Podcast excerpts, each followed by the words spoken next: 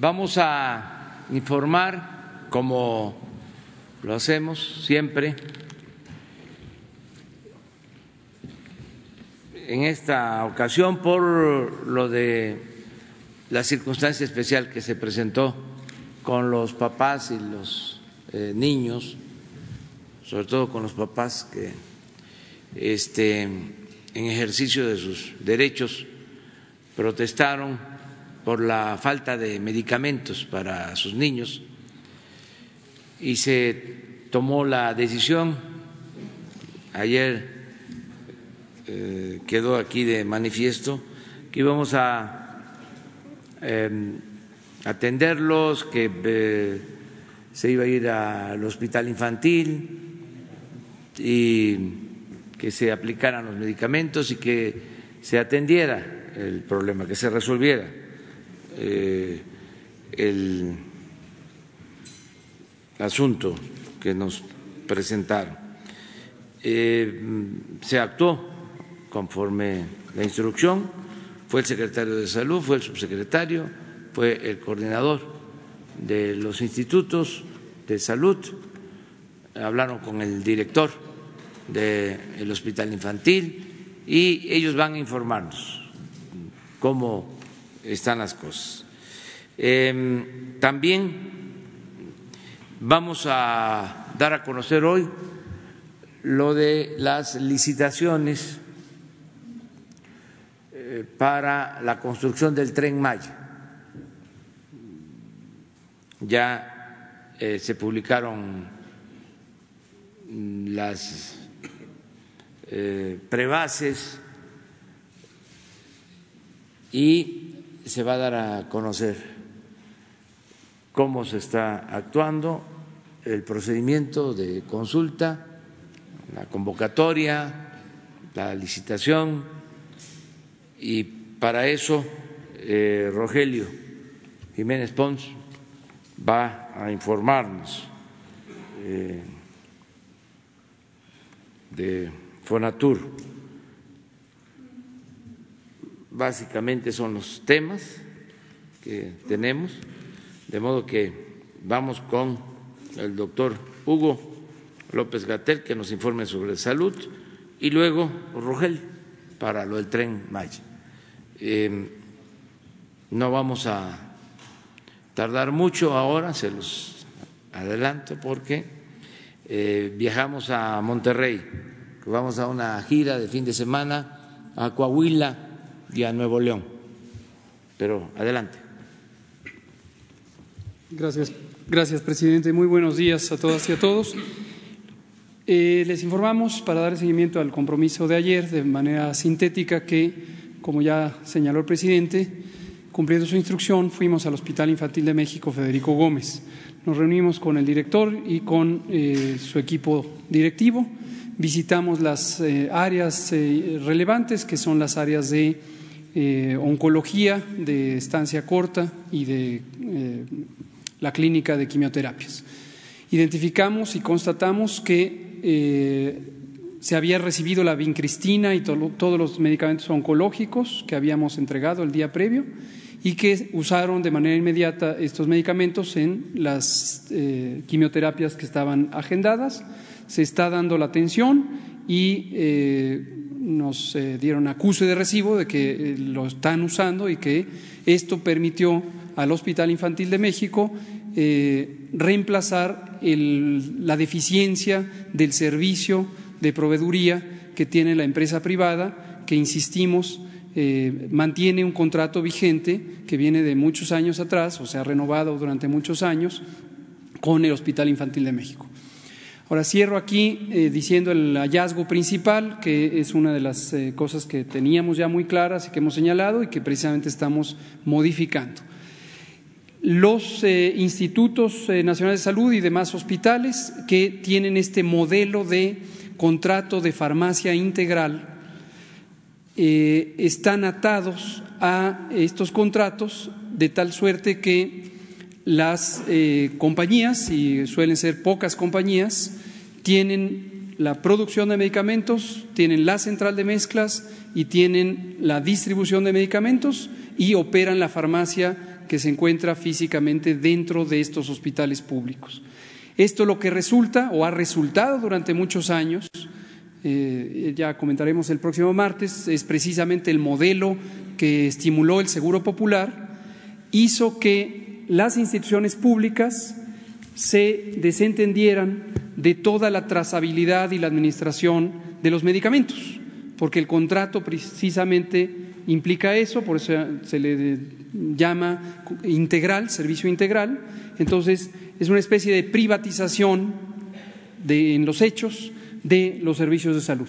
Trasladaron esto a la compañía privada y precisamente cuando estamos modificando eh, las cosas para transparentarlas, para hacerlas eh, limpias, lo que encontramos es que las instituciones no tienen la capacidad de documentar, de trazar cuánto medicamento necesitan, cuánto medicamento usan y de lo que se les entrega si corresponde fielmente o no con los contratos. Y esa es la traba fundamental que ha llevado a que cuando hay incumplimiento por parte de la compañía privada, este hospital y varios otros eh, no puedan resolver con certeza cuánto necesitan, cuánto les falta, etcétera. Y reiteramos para aquellos que han especulado que eh, el gobierno está desplazando culpas hacia un inocente agente privado, reiteramos lo que estamos haciendo es dos cosas en paralelo. Uno, transformando el Sistema Nacional de Salud, eso ya lo retomaremos en el pulso de la salud el próximo martes. Y segundo, eh, teniendo una eh, reserva de medicamentos oncológicos que insistimos en dejarlo claro, eh, esto lo compramos desde el año pasado, cuando se vino la crisis del metotrexate, que nos permite tener una reserva que sustituya a los medicamentos cuando la empresa privada no responde conforme a contrato. Gracias, presidente. En suma, eh, se están atendiendo a los niños, no hay eh, desabasto de medicamentos. El director del hospital, de acuerdo a lo que me informaron, este, quiere participar, quiere colaborar, quiere ayudar. De todas maneras, este, la Secretaría de la Función Pública va a hacer la investigación sobre el contrato que se tiene, el incumplimiento eh, de la empresa y este, eh, cualquier otra irregularidad. Y eh, subrayar, mm, dejar de manifiesto que la gratuidad se tiene que cumplir. Ya en este hospital, ya el director aceptó este, que se va a aplicar lo de la gratuidad y vamos avanzando en todo esto. Y lo que mencionó aquí el doctor Hugo, eh, subrogaciones que se daban eh, para eh, abasto de medicamentos, para servicios de todo tipo, este, no van a seguirse manteniendo. Eh, no podemos transferir eh, las responsabilidades que tiene el Estado en materia de educación, de salud, eh, a particulares. Eso fue parte de la política neoliberal. Nosotros sostenemos que el Estado no puede incumplir su responsabilidad social. para que eh, quede claro este, este tema. Hay un cambio completo. Eh, vamos a pasar, si les eh, parece, a lo del tren Maya. aquí Rogelio Jiménez Pons va a informarles de cómo vamos. estamos ya a punto de iniciar las obras, o sea, falta relativamente poco. Desde luego, necesitamos eh, resolver qué empresas eh, constructoras van a trabajar en esta importante obra. y ahora Rogelio les informa, les explica.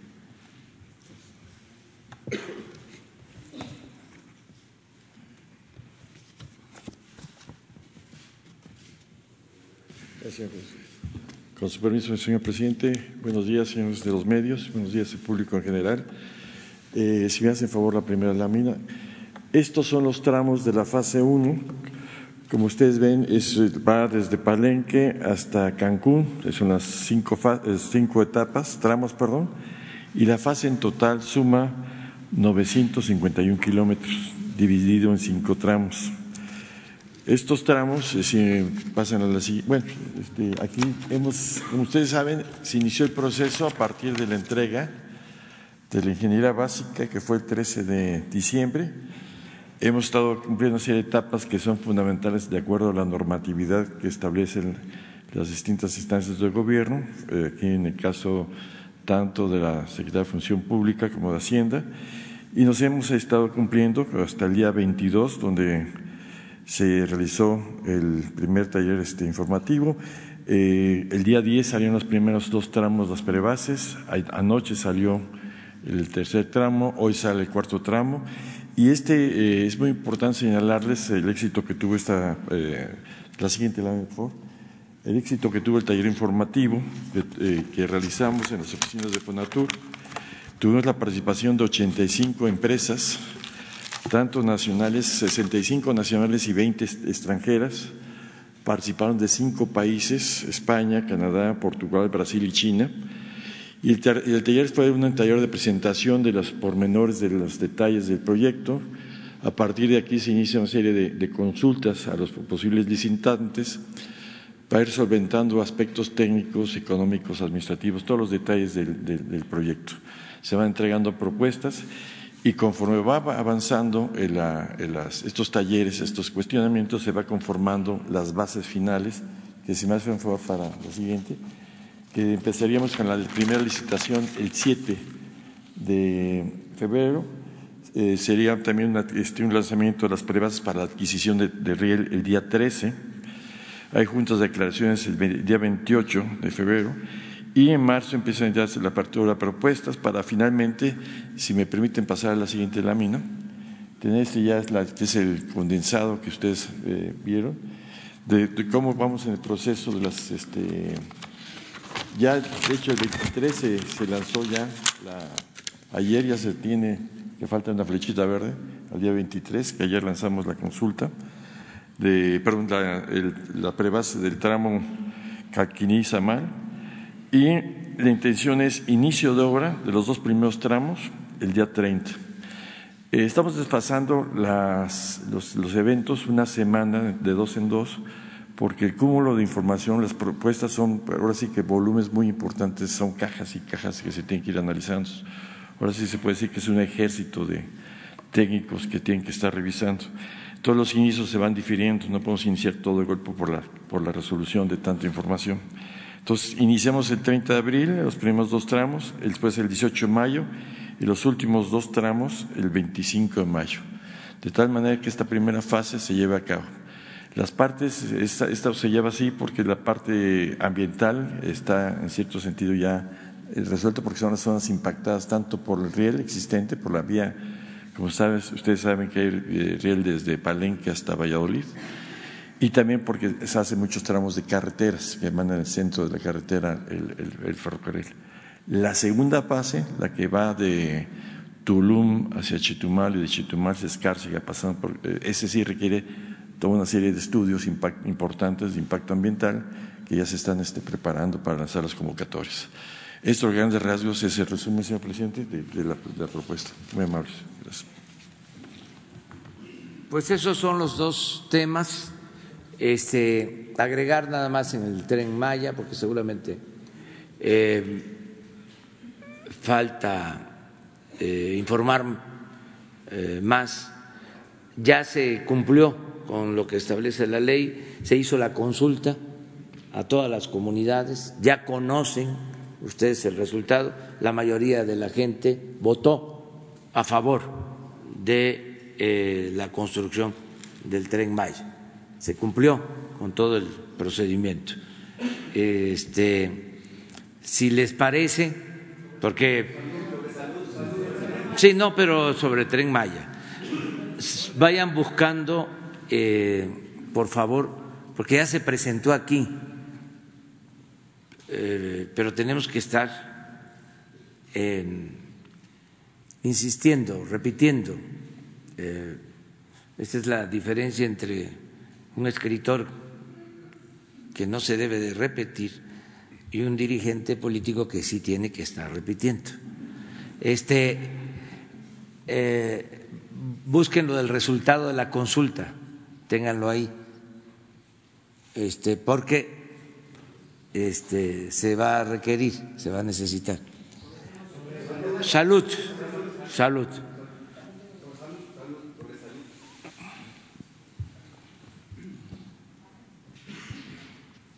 Muy buenos días, presidente Ramón Flores, corresponsal de Contrapeso Digital. Presidente, en días pasados se dio a conocer que se encontraron bodegas repletas de medicamento caduco en Veracruz para combatir el cáncer y el VIH. Este ocultamiento de medicamentos ocurrió durante el mandato de Miguel Ángel Yunes Linares. Presidente, esto es un delito muy grave. ¿Se va a iniciar alguna investigación respecto a este caso, por favor? Gracias. Pues seguramente ya hay este, alguna denuncia sobre esto. No sé si aquí ustedes tienen información, por favor. Sí, gracias, presidente. Eh, tenemos varias denuncias de varios eh, actos eh, análogos. También tuvimos anteriormente, también sobre Veracruz, una denuncia sobre un presunto robo de medicamentos eh, de unas bodegas. Es decir, hay las dos cosas que se esconde en bodegas y es medicamento viejo de administraciones previas y eh, en este caso también un presunto robo. Eh, aquí lo que queremos también dejar muy claro es hay el ámbito de responsabilidad estatal y el ámbito de responsabilidad federal. Nosotros como autoridad federal, y esto está establecido por la Ley General de Salud, tenemos una conjunción de esfuerzos, eh, concurrencia, como se llama en términos legales, con eh, los estados.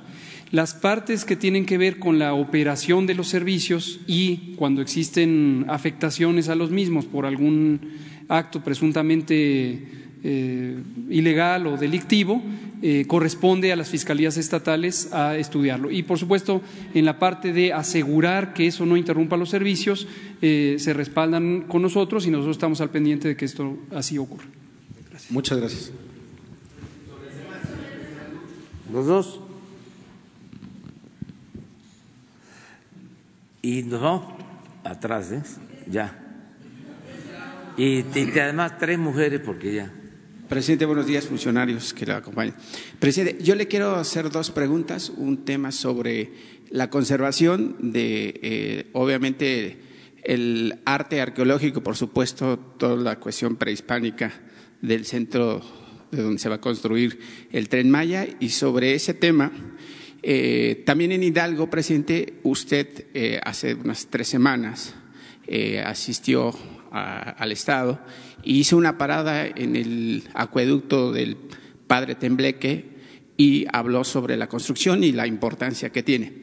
En estos días, la empresa española Provedein está explotando minas en terrenos eh, de esa área y en el 2015 eh, la UNESCO declaró Patrimonio Universal de la Humanidad esa construcción. ¿Cuál es su posición de su gobierno con esta empresa española? Porque al parecer a los españoles no les bastó 300 años de saqueo y hoy siguen dañando los eh, monumentos históricos de nuestro país. ¿Y cómo va a conservar eh, su gobierno toda esa área donde va a pasar el tren Maya, que además, además va a dejar pues, inversión al país? Bueno, mire, eh, desde luego que tenemos que cuidar nuestro patrimonio histórico, cultural, eh, es como cuidar la salud. Eh, eso eh, no puede convertirse en una mercancía, eso está por encima de cualquier interés económico.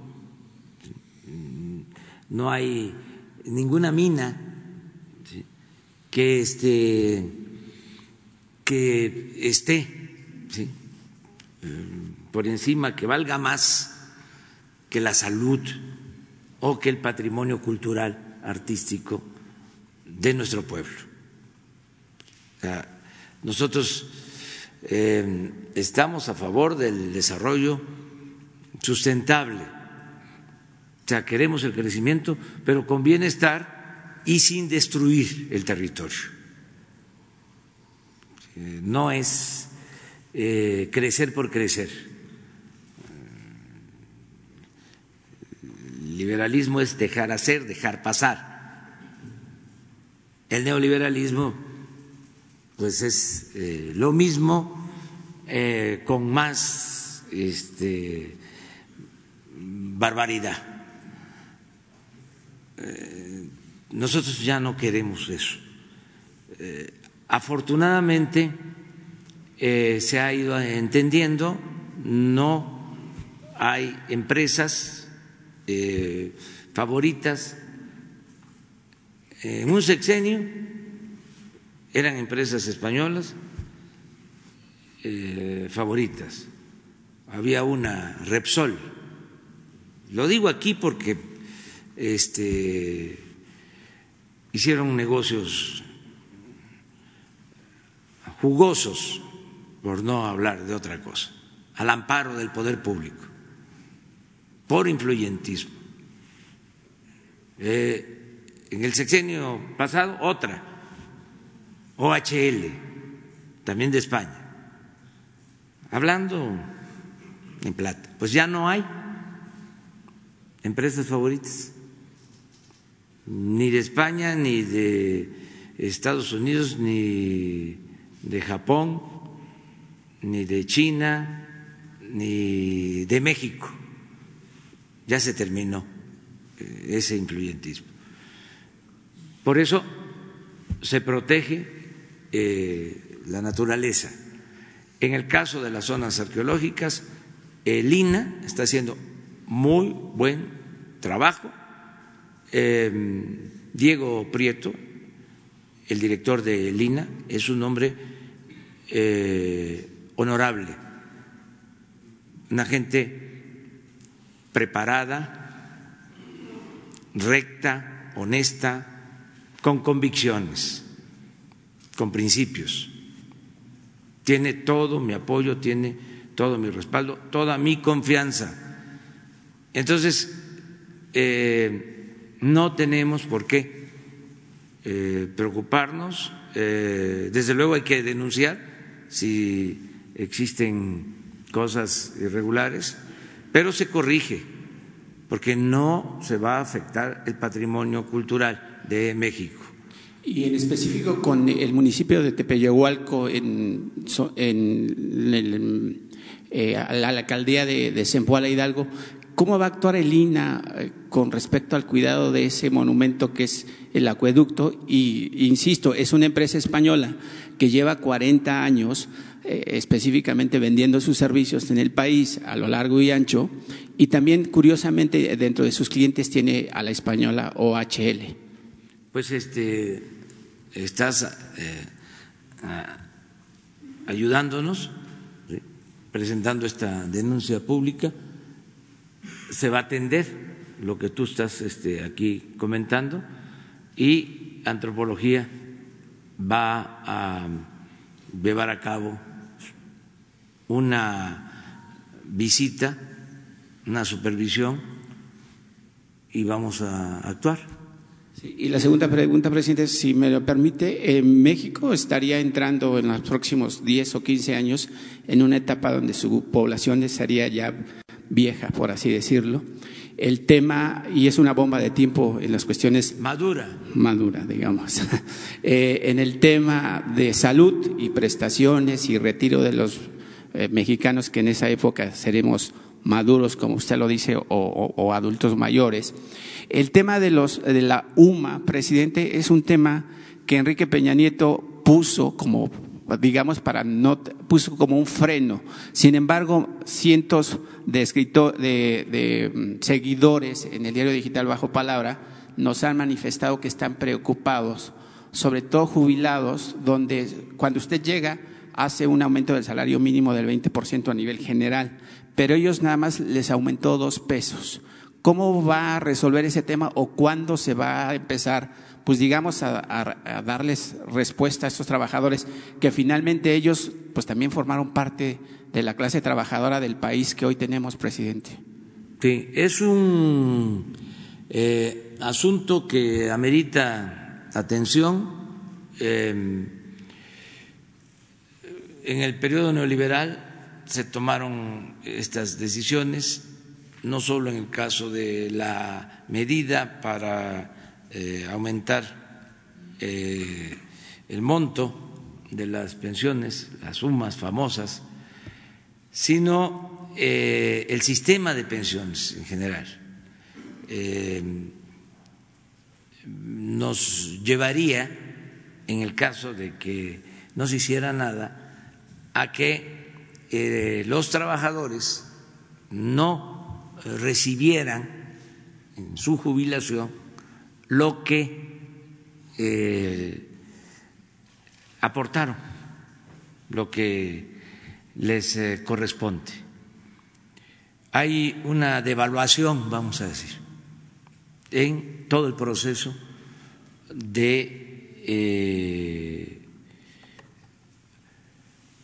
pensiones.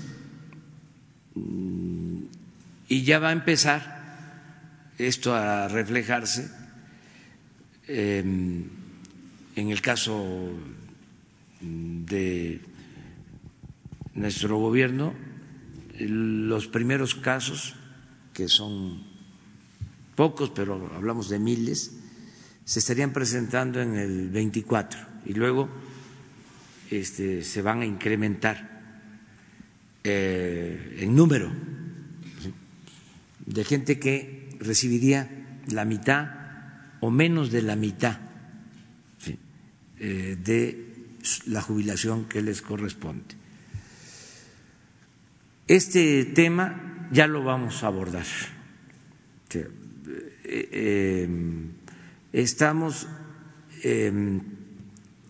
hablando con el sector privado con eh, el sector de los trabajadores, sector obrero,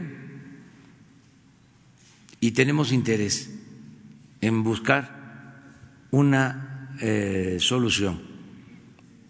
Aunque a nosotros no nos eh, pegue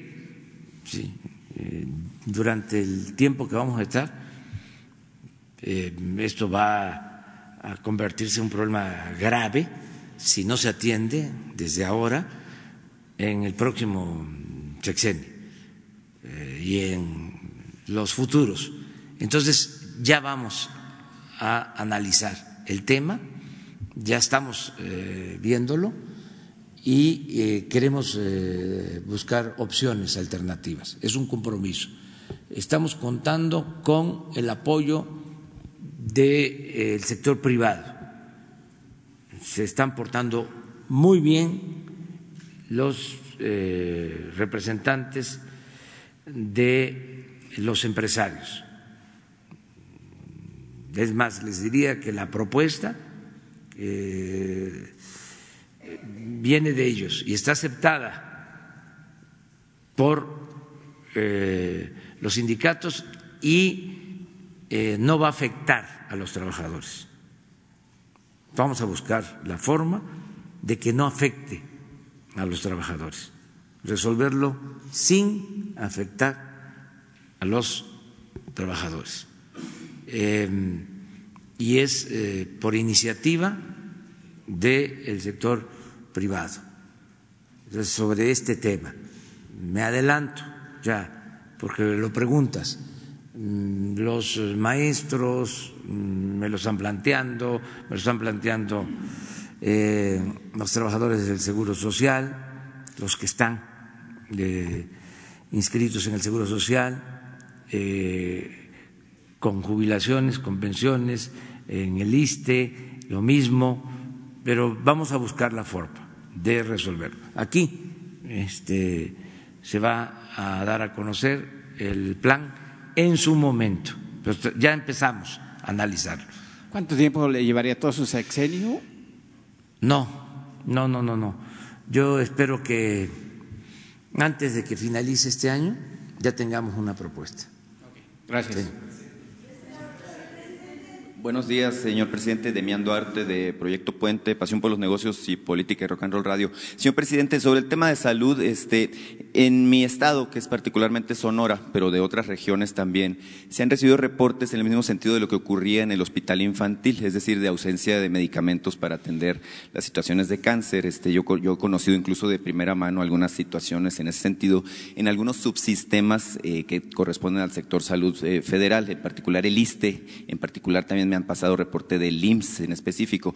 La pregunta sería si así como se garantizaron el acceso a estos medicamentos en el hospital infantil, eh, bueno, hay capacidad precisamente para responder a la demanda en los estados de toda la República eh, y si, bueno, si esta situación de el monopolio que ha tenido esta compañía de la que, de la que se ha hecho mención aquí, bueno, pues eh, digamos, se va a, digamos, de alguna manera vencer con alguna estrategia como la que mencionó ahorita de acabar con la subrogación en términos de lo que son los servicios de farmacia. Eh, eso en particular sobre el tema de los tratamientos de cáncer.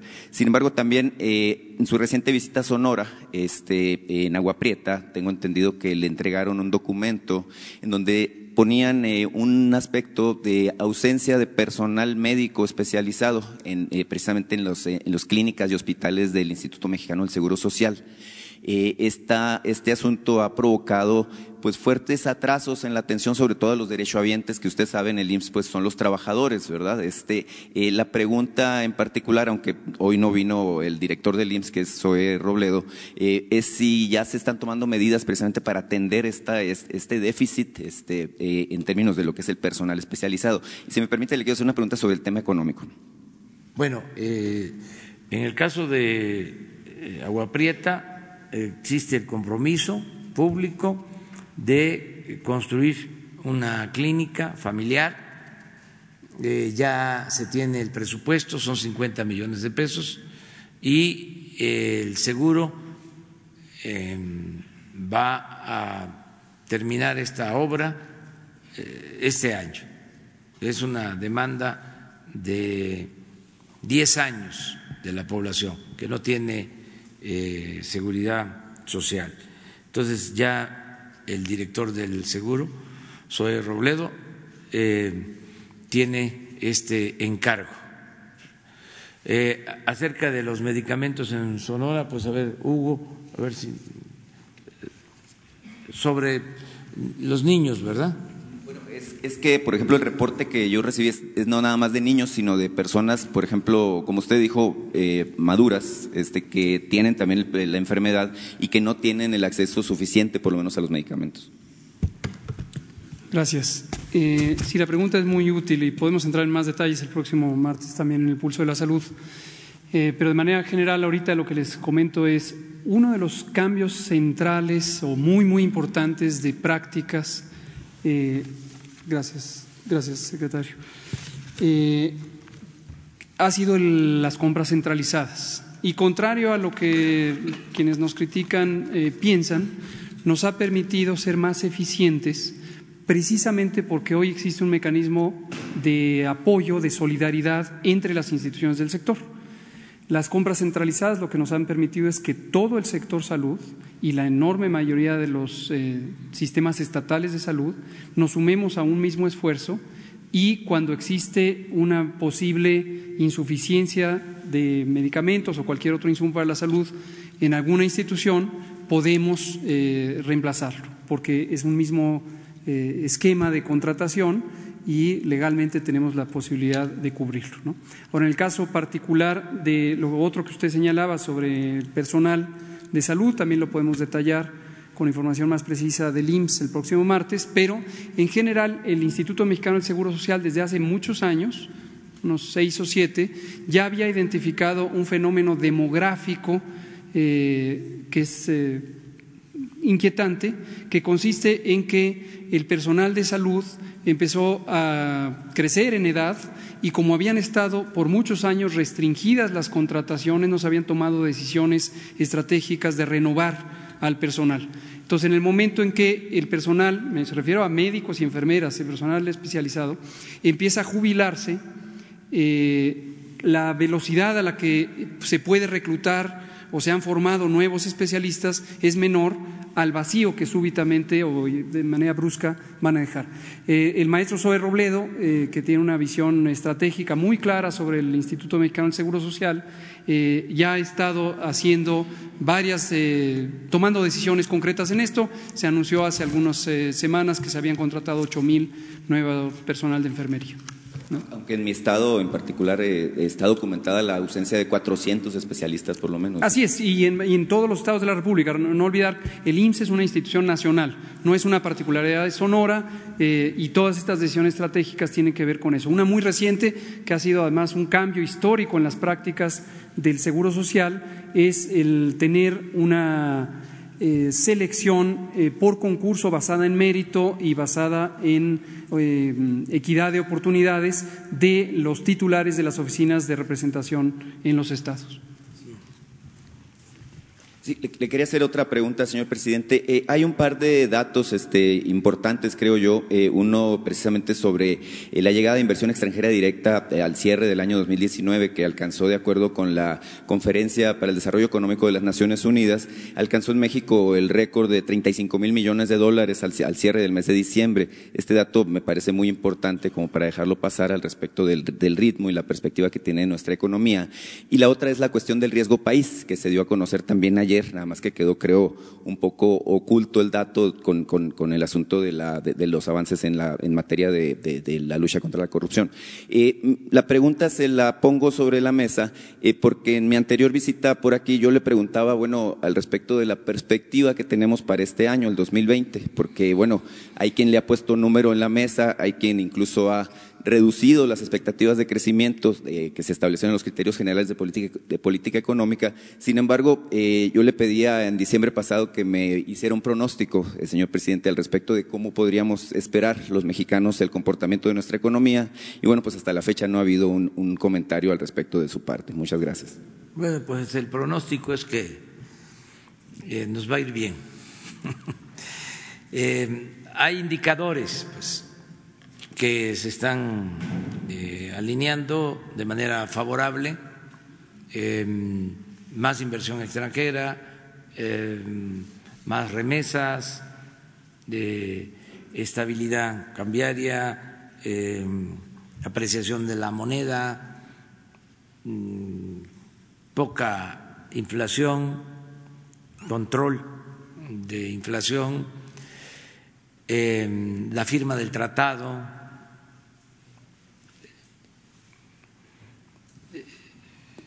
Estado de Derecho, que eso es muy importante. Eh, el combate a la corrupción, que es piso parejo para todas las empresas, que no haya favoritas, que este, todas tengan posibilidad de participar. Hablábamos de las empresas estas españolas, una de ellas OHL se quedó con obras, no, eh, em, eran las mejores opciones sus propuestas. Eh, recuerdo de un caso o dos, el del viaducto, eh, el, segundo piso del el Estado de México. Sí, donde este mm, dejaron fuera a una empresa porque su proyecto arquitectónico este no tenía calidad artística, o sea, aunque los precios eran mejores este, y afectaba el paisaje. Paisaje urbano. Otra fue todavía peor. Eh, la mejor opción era una empresa de Carlos Slim y la descartaron con eh, el argumento de que no tenía la empresa solvencia económica, aunque parece increíble, pues, pero porque se la querían dar la obra a OHL. O sea, eso ya no, se acabó.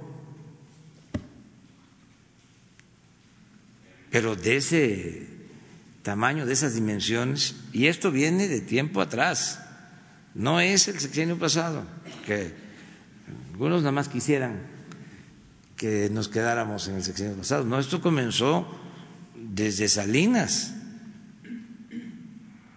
y le siguieron. Es para decirlo pocas palabras. El salinismo como política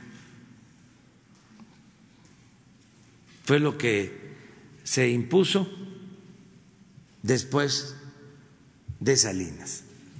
El FOAPROA, que fue con Cedillo,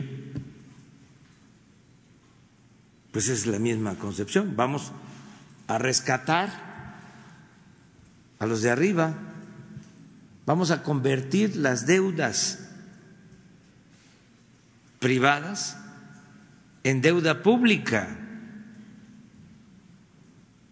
Todavía no se termina de pagar esa enorme deuda pública, pero es una concepción. ¿Por qué no se rescató al pueblo? ¿Por qué no se rescató a los campesinos, a los trabajadores, a las clases medias? Eso es el modelo fallido y este caduco del neoliberalismo que ya no se aplica en México. Estamos en la etapa post-neoliberal. Ya eso ya pasó. Pero luego este, siguió lo mismo con Fox, que significaba la llegada del cambio. Igual, eh, la entrega de bienes con Calderón lo mismo, las empresas, eh, en el caso, por ejemplo, de Cedillo y de Calderón, me meto a decirlo porque eh, yo creo que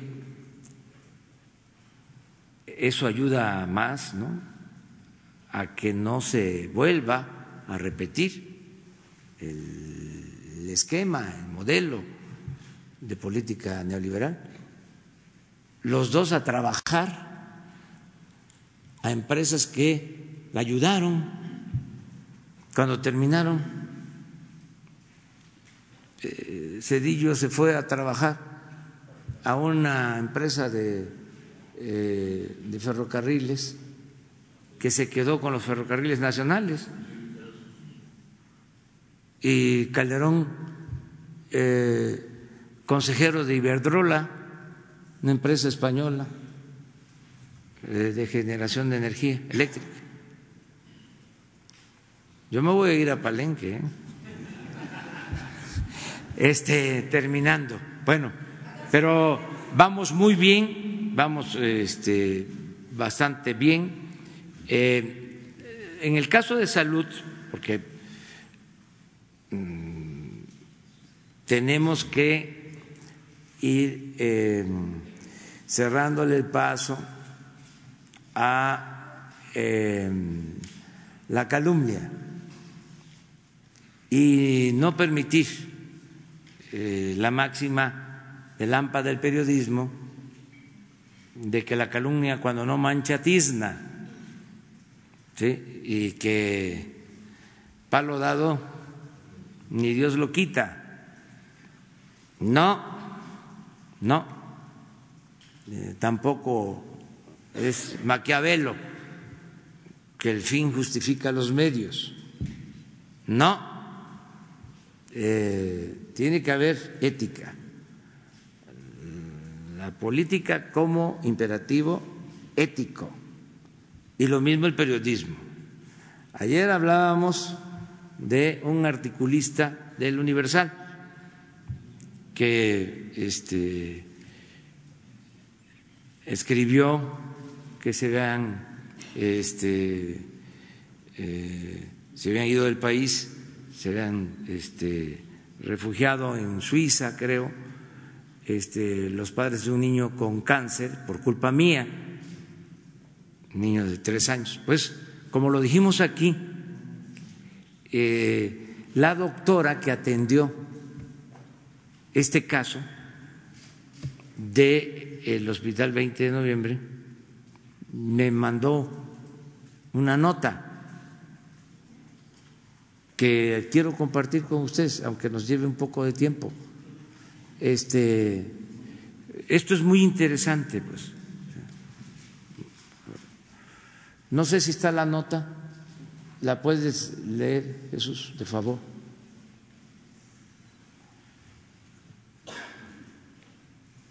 Para que eh, actuemos todos pues, con apego a la verdad.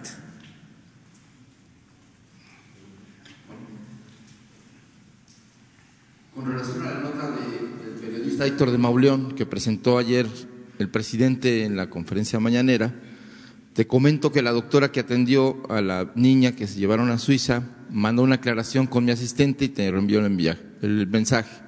Derivado de la información vertida por el señor presidente el día de ayer por la mañana, quisiera pedirle el favor que haga extensa la información a la maestra Raquel Buenrostro que el artículo publicado por el Universal, donde se dice que la paciente Ana Lucía Ruprecht se tuvo que ir del país a Suiza para recibir atención porque aquí se le abandonó.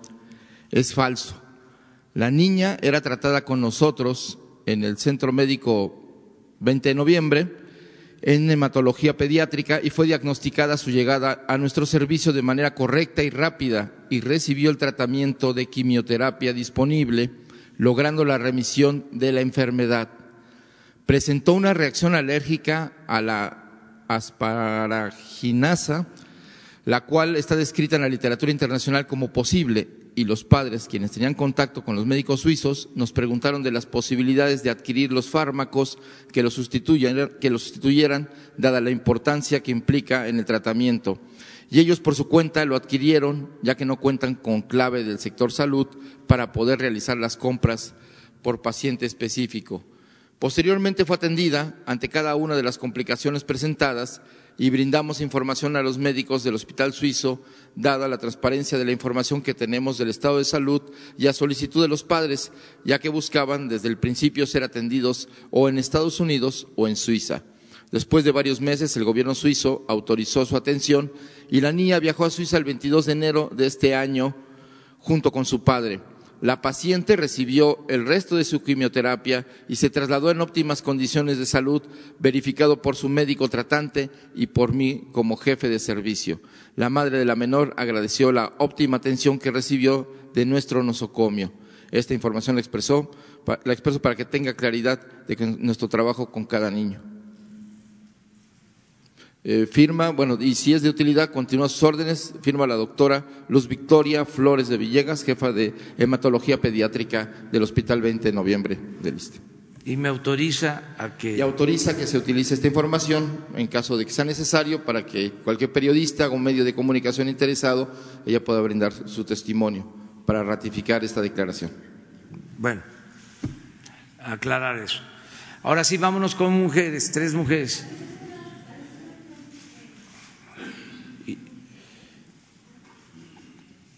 Gracias, señor presidente. Sandra Aguilera, del Grupo Larsa Comunicaciones. Quería preguntarle, eh, ¿cuándo van a tener eh, lo que son los medicamentos para las clínicas de Pemex y para, porque no, no hay de cuadro básico, en específico el Hospital de Puebla y también en el Hospital de Especialidades de Neurología, ya que se dice que los medicamentos que, que les mandan, que les recetan, no hay en existencia y los tienen que ir a comprar y son muy caros? Quisiera ver si tienen alguna estrategia o cuándo se va a regularizar esto. Eh, doctor. Gracias.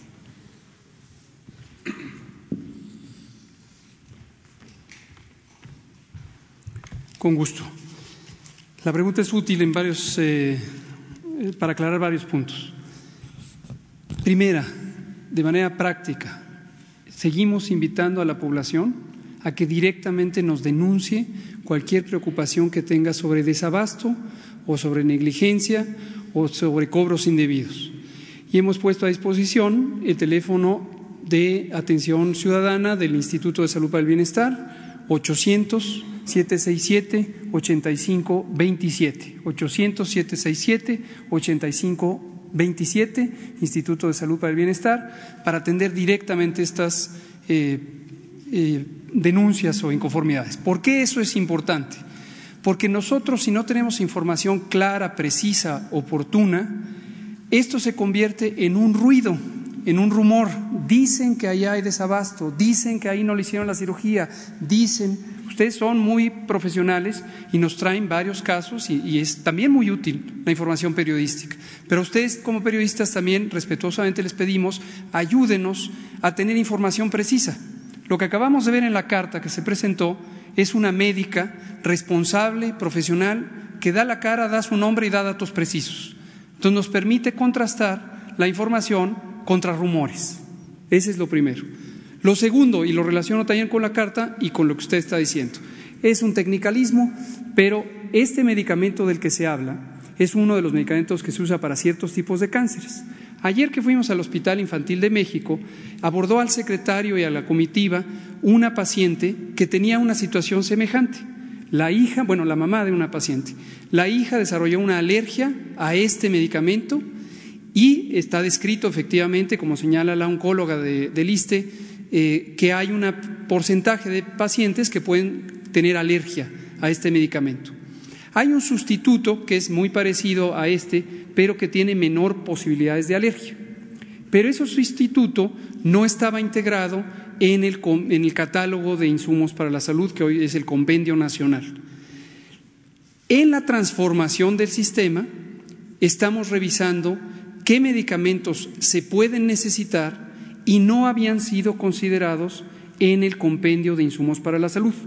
¿Cuál es la importancia? Y esto ya es la transformación del sistema en forma estratégica. Si por años una necesidad de medicamentos se había mantenido fuera del interés público, las instituciones del sector no pueden comprar el medicamento porque no está en los compendios. Eso requiere que se revise técnica científicamente la utilidad del medicamento, sus beneficios y si es rentable poder comprarlo o pueden existir otros mecanismos de suplirlo. Pero lo que no, queremos que pase es que se traslade a las personas, a los pacientes, la responsabilidad de cubrir estos medicamentos, que son muy carísimos. 36 mil pesos, nos decía ayer esta mamá de, de una niña que desarrolló alergia. Entonces, eh, tengamos claro, una parte es la operación diaria del sistema, y eso, si hay una insuficiencia, hay que denunciarla. Y otra es la transformación del sistema de salud. No se puede cambiar de la noche a la mañana el sistema, pero tenemos un compromiso de que a lo largo de 2020 vamos a estar haciendo todas estas modificaciones para garantizar la gratuidad de los servicios de salud, incluyendo estos eh, productos e insumos, medicamentos caros, que hasta hoy y a lo largo de muchos años desde atrás pagaban los pacientes. Presidente, si me permite, quisiera hacerle otra pregunta, no es del tema, pero quisiera hacerle. Tenemos una investigación periodística documentada, en específico de Pemex del Pozo Terra 123, que se presume entra en la llamada estafa maestra. Todo esto a través de empresas fantasmas creadas por notarios corruptos, principalmente del estado de Tabasco. También tenemos las universidades que se prestaron para dicho fraude fiscal. Entre ellos están la Universidad Juárez Autónoma de Tabasco, el Instituto Tecnológico Superior de Macuspana, entre otras. Contamos con la documentación, soporte en original que avalan, además de partidas presupuestales para las investigaciones de la UIF y de la Secretaría de Gobernación, ya que se presume que estos fondos vienen del FONDEN. Presidente, ¿qué medidas tomará su gobierno para regular a los notarios y los recursos del FONDE. Gracias. Bueno, eh, esta investigación está en curso. Eh, la llamada estafa maestra, eh, ya está en la Fiscalía y eh, sigue abierta la investigación. Ayer iba a informar sobre eso la secretaria de la Función Pública, pero ya no hubo tiempo, de modo que le vamos a pedir que ella atienda tu petición. Sobre todo que no se ven tocado los notarios, presidente. Digo, hay muchas universidades, empresas fantasmas, pero creo que eh, esta parte de notarios, ¿no? Donde están coludidos y, y, y, prácticamente, pues ellos se dan cuenta, pues de esto, ¿no? De, la corrupción que hay. Sí, este, pues es eh, con la función pública que se tiene que ver. Perfecto. ¿Y acerca del FONDEM tiene pensado hacer algo para regular estos fondos? Ya se está haciendo, este, se cuida mucho eh, para que no se use a diestra y siniestra, que no se este, den contratos, o mejor dicho, que no se realicen compras, porque lo del FONDEM eh, permitía eh, la corrupción porque no había que licitar, como son emergencias, son declaratorias de emergencia, entonces la eh, dependencia podía comprar sin licitar y tenían este, proveedores favoritos eh, a los que les compraban de todo. Sin llevar, a, este, cabo sin llevar a cabo licitación. Entonces, ya eso ya no sucede ahora Protección Civil, la vez pasada informó, eh, se cuida mucho eh, dónde declarar eh, estado de emergencia, porque era este, ya un deporte nacional declarar emergencias por todo para justificar la salida de recursos y la corrupción. Ya eso ya se terminó. La vez pasada aquí se informó cómo se usa como eh, ese fondo, eh, con mucho rigor y sin eh, dar pie a la corrupción. Ya estamos viendo eso. Gracias, presidente. Sí. dos mujeres atrás. Buen día, Dalila Escobar, eh, corresponsal de Tiempo.tv. Primero preguntarle si en el tema de la investigación que están haciendo por la situación del hospital eh, infantil aquí en la Ciudad de México, ¿estarían también investigando a exsecretarios de salud? A final de cuentas, podrían ser también quienes estuvieran involucrados en la firma de ampliación de contratos con esta única empresa que estuvo eh, pues proveyendo este tipo de medicamentos, o si solamente se van a ceñir a los últimos acontecimientos que sucedieron de no solicitar medicamentos para quimioterapias. en general, y más que nada es este convencer, persuadir, no eh, imponer las cosas. Todo el sector salud, eh, estoy seguro, va a ayudar. Enfermeras, que son como 350 mil en el país y que son este, pues el alma de los centros de salud, de los hospitales, porque el especialista hace su trabajo, lo puede hacer en una hora, dos horas, tres horas, depende de la intervención de que se trate, pero luego el enfermo queda en manos de la enfermera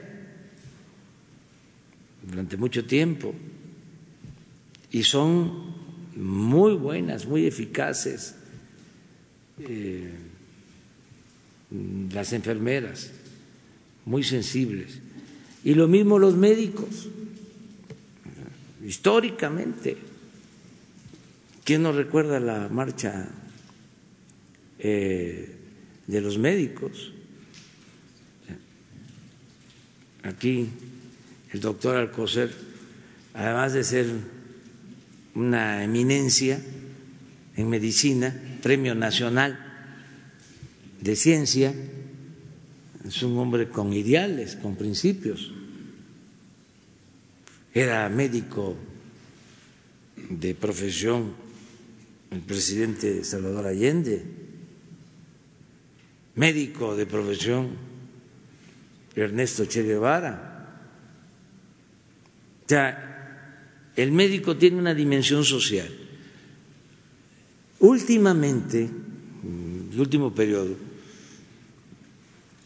por la imposición de la política neoliberal, se fueron perdiendo ciertos valores y entró a eh, jugar un papel importante eh, lo mercantil en la medicina al grado de robarse el dinero de los medicamentos. Ya no solo robarse el dinero de la construcción de una carretera, sino robarse el dinero para las medicinas de los enfermos. Entonces, pero todo esto yo creo que se va a revertir y todo el sector nos va a ayudar, todo el sector eh, salud, a que este, mejore la atención médica y no apostar solo a las medidas coercitivas. O sea, ¿no habría un señalamiento para exsecretarios de salud que permitieron eh, precisamente los contratos de este tipo monopólico? Claro que sí, pero no tenemos que eh, sustentar nuestra acción solo en el castigo. Tiene que haber, pues, este, castigo, no tiene por qué haber impunidad, pero lo mejor es convencer de que todos tenemos que hacer un esfuerzo, cambiar, ya no estamos en la etapa en que dominaba un régimen político con una política económica pervertida.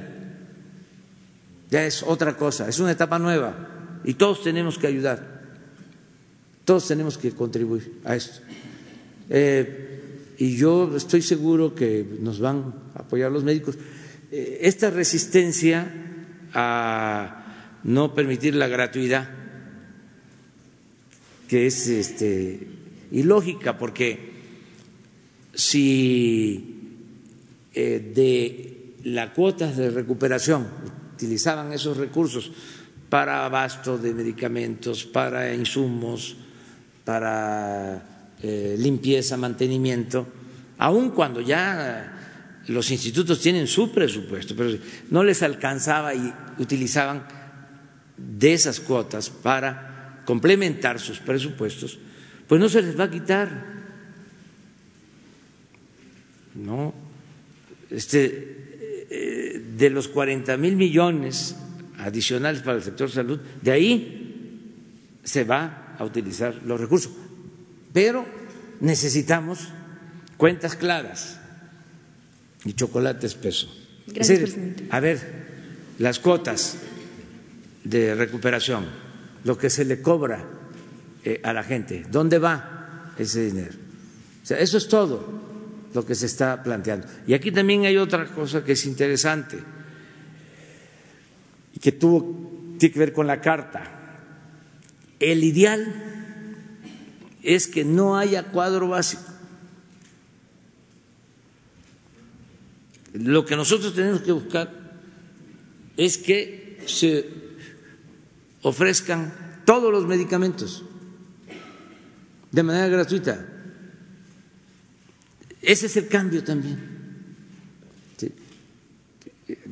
Ya va a ser un asunto nuestro, no fácil de resolver, pero eh, tenemos la voluntad de hacerlo, es un asunto de justicia, es una cuestión legal, la Constitución lo mandata. Eh, y hay recursos económicos, pero de todas maneras es establecer un nuevo sistema, como en Canadá, como en Dinamarca, como en los países donde tienen un sistema de salud pública ejemplar. ¿Por qué no tenerlo en México? Nos va a ayudar mucho, mucho, mucho, mucho el acabar con la corrupción, porque el presupuesto de salud va a rendir más y vamos a poder lograr ese propósito. Bien, preguntarle, eh, una segunda pregunta es, ahora que va a Coahuila, eh, ver si va a haber estas cuestiones de autorización para eh, carreteras, ver si va a atender el tema, por ejemplo, de protocolos en las escuelas ahora por los lamentables sucesos de hace unas semanas, y también saber la razón por la, que, la cual algunos eventos serán privados. entiendo va a Grupo Peñoles y pues este evento no, no podrá tener acceso a la prensa. Y bueno, también ya para aprovechar el tema de la Guardia Nacional. Eh, se está esta cuestión de que se indague a elementos de la Guardia por eh, posible uso excesivo de la fuerza. Incluso ya veíamos a Porfirio Muñoz Ledo diciendo eh, que pues, incluso se le había no permitido hablar en la Cámara de Diputados precisamente porque tiene una postura pues contraria a generalmente quienes están dentro de Morena. Esas dos, por favor, gracias. Bueno, este los actos de hoy y de mañana, eh, vamos a empresas, tienen sus eh, protocolos, las empresas, vamos a eh, constatar cómo se están formando, cómo se están capacitando los jóvenes en las empresas, los que están trabajando de aprendices, pero vamos a tener actos también con jóvenes públicos, abiertos en el caso de las empresas, pues no se puede que haya paso eh, abierto. Creo que a eso se debe, ¿no? Eh, en lo que corresponde a la Guardia Nacional, muy bien la Guardia Nacional, este, resistiendo, no utilizando la fuerza, este, nada más aguantando está usando la fuerza? Pues yo no las he visto, este, realmente eh, no se ha utilizado la fuerza, han hecho muy buen trabajo los de la Guardia Nacional. En algunos casos, el primer día este, hubo eh, un hecho, yo diría, aislado, Estamos hablando de que están todos los medios allá. Sí, eh, puede ser, pero es mínimo. No hemos tenido, afortunadamente, afortunadamente no hemos tenido este, lesionados.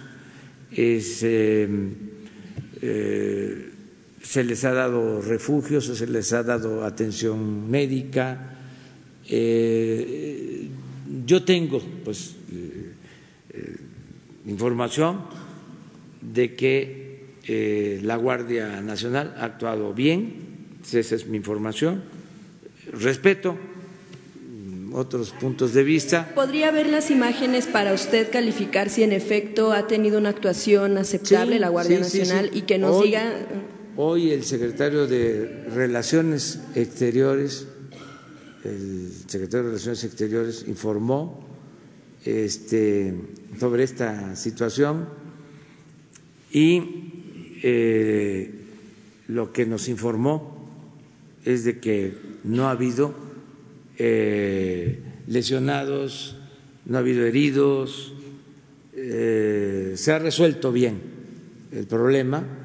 Em, muchos que pues fueron engañados porque les dijeron que iban a pasar por el territorio nacional sin problema, eh, están regresando, eh, eh, se han regresado con apoyo, o sea, es un regreso asistido, más de mil migrantes. Em, se les ofreció refugio, este, trabajo, todo. Eh, y pues es un movimiento también este, no espontáneo, claro que hay la necesidad, pero hay una conducción, este, vamos a decir, política. Afortunadamente se han respetado los derechos humanos y la opinión del diputado Porfirio Muñoz Ledo la respetamos mucho. Eh, no, este, sí, sí hay política de Estado, claro que sí, para este, que se cumpla con las leyes para que haya Estado de Derecho. Pero a nivel de, de, no dejarlo exponer su postura en la Cámara de Diputados. Ah, pero eso corresponde a el Congreso y yo les recomendaría, o sea, pero es solo una recomendación que él, este, eh, Porfirio eh, es un dirigente excepcional, un hombre de lucha, que sabe muy bien y lo ha experimentado lo ha llevado a la práctica, que la libertad no se implora, la libertad se conquista. Entonces, bueno, pero si hiciera falta, yo mi recomendación es que se abran todos los foros y que hablen todos. Prohibido prohibir o sea, no hay por qué censurar. Nosotros no vamos a censurar a nadie. Vamos a, este, a ver en su momento, este, cuando yo pueda. Es lo mismo de la marcha de la paz o este, que busca, sí, eh, que se atiende el problema de la inseguridad y de la violencia pues no tengo tiempo, no tengo oportunidad de atenderlos. Además, lo dije, no quiero este, que se vaya a faltar el respeto a la investidura presidencial, em, porque eh, tenemos adversarios. ¿Quiénes son nuestros adversarios?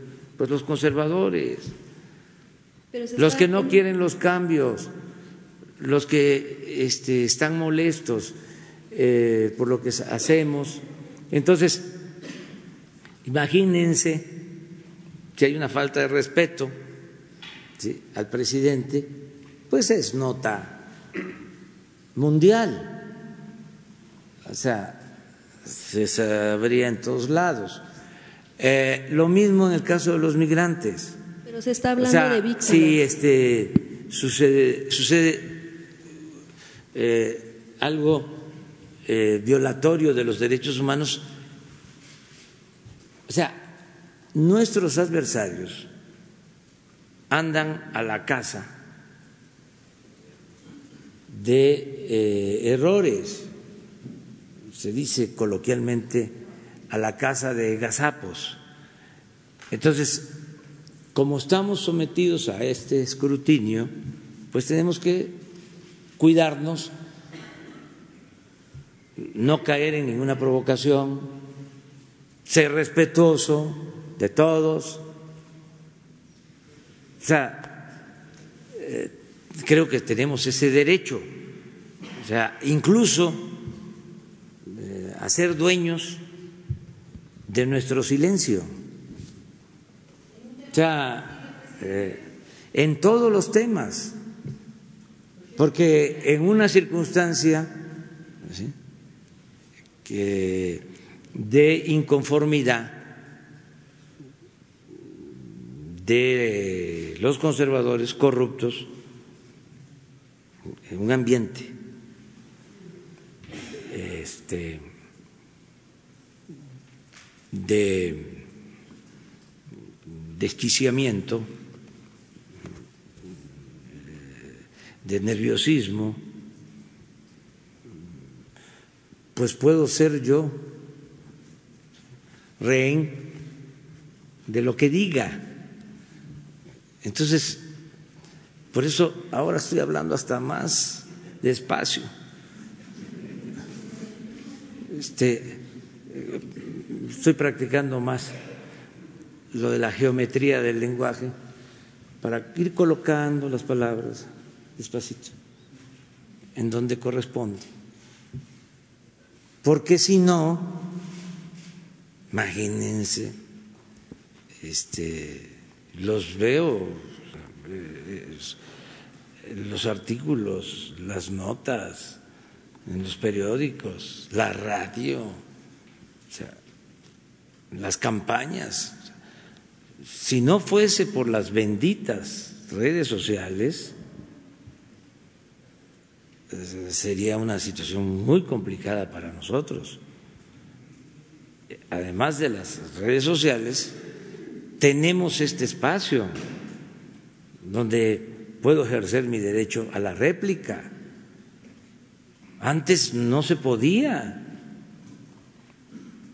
Eh, era nada más eh, la opinión de los opresores. Ahora no es así. Ahora tenemos nosotros posibilidad de informar, de orientar, de dar a conocer nuestros puntos de vista, con respeto a todos. gente que está asusando para estas movilizaciones, ¿tienen invitados a estas personas? Sí, son líderes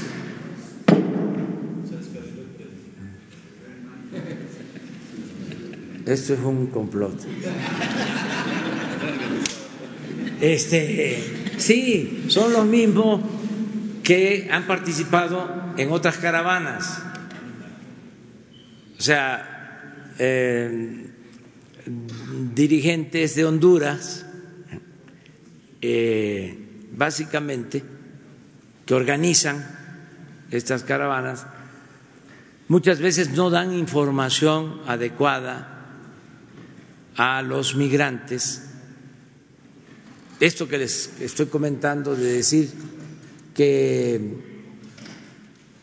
este, iba a haber paso libre,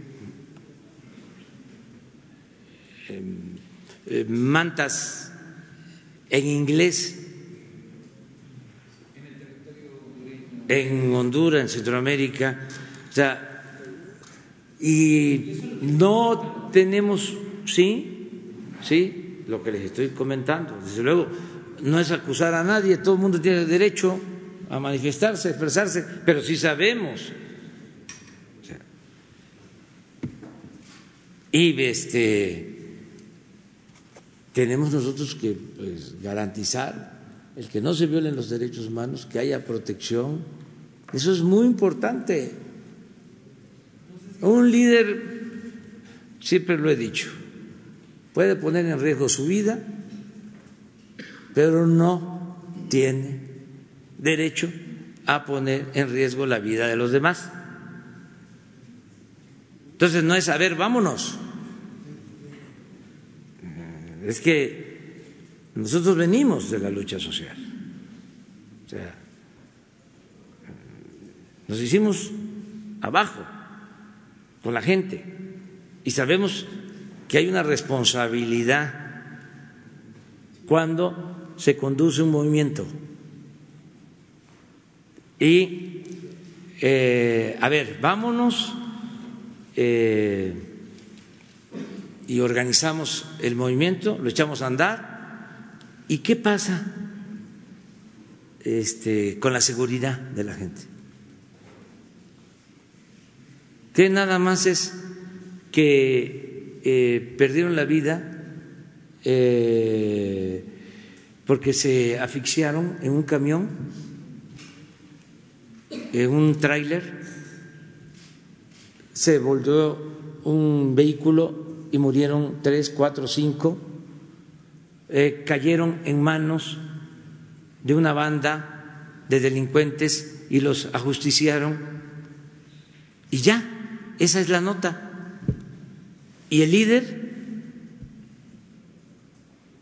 y la responsabilidad del que planteó de que no iba a haber ningún problema en el mejor de los casos.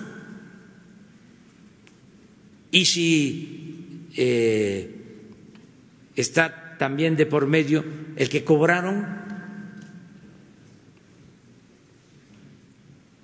entonces eh, tenemos que ver todo esto, se está atendiendo, no vamos a violar derechos. Más estricto, digamos, al respeto a los derechos humanos, presidente. Todos los días lo hago. Hoy lo hice. Y yo no digo mentiras. O sea, hay un video, presidente, en donde, por ejemplo, un, un integrante de la Guardia Nacional se burla y le dice, mira, te lanzamos este, este gas. Puede ser, puede ser, pu- puede ser, pero todos los días estamos recomendando. Hoy lo hice. A ver, les digo qué dije, qué, qué les planteé en la mesa. Sí, hoy, en la mesa seguridad. Sí, después del informe. Muy bien, lo más importante es que se respeten los derechos humanos, que se cuide que no haya heridos. Le dije al secretario de la Defensa, eh, transmítanle al general Vicente, cargado de esta acción, mi reconocimiento por no utilizar la fuerza. Le dije, general Bucio, que estaba ahí, haga lo mismo con los oficiales de la Guardia Nacional. Le dije al secretario de eh, Relaciones Exteriores, Marcelo Ebrard, cuiden bien la seguridad hasta de los regresos asistidos. Se están regresando en avión de Villahermosa. A ver, permítame. Cuiden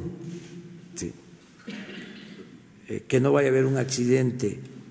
Se están regresando en autobús de Tapachula. Cuiden que no vaya a haber un accidente. Que no falten los medicamentos, la atención médica. Nos dieron todo el informe completo. Más se decidió porque pidieron que querían refugios. Apareció un dirigente eh, que planteó eso, un dirigente mexicano que planteó que lo que buscaban era refugio. Se dijo, sí, hay refugio, se les da el refugio. Y eh, se les dio a conocer cuáles son las condiciones de un refugiado desde el punto de vista legal. Eh, no quisieron.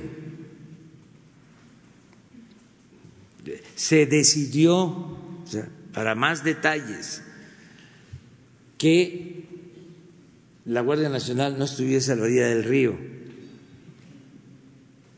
por las piedras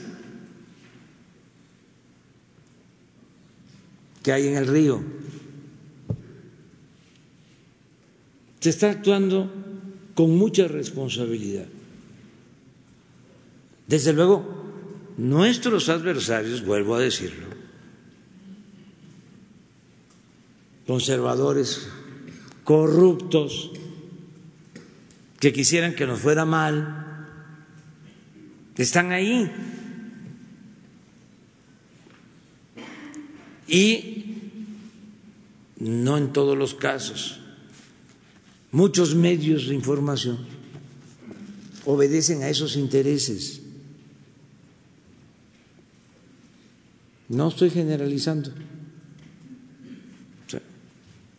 Entonces, quisieran, imagínense que uno de la Guardia Nacional le estuviese pegando a una niña, a un niño, a un anciano. No.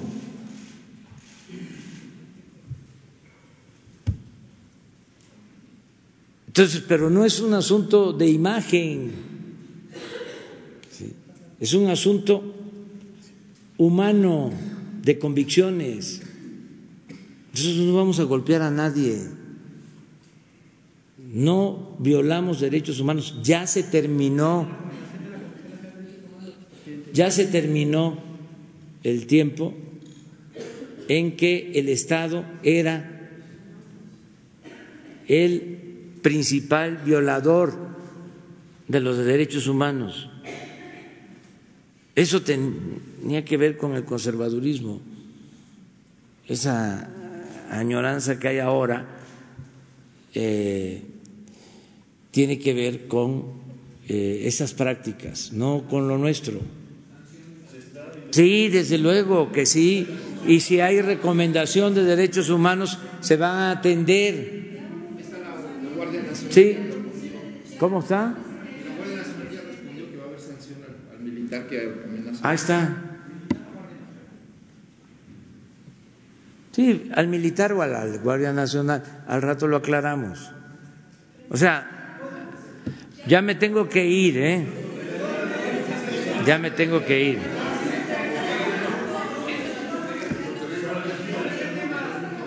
¿Cómo?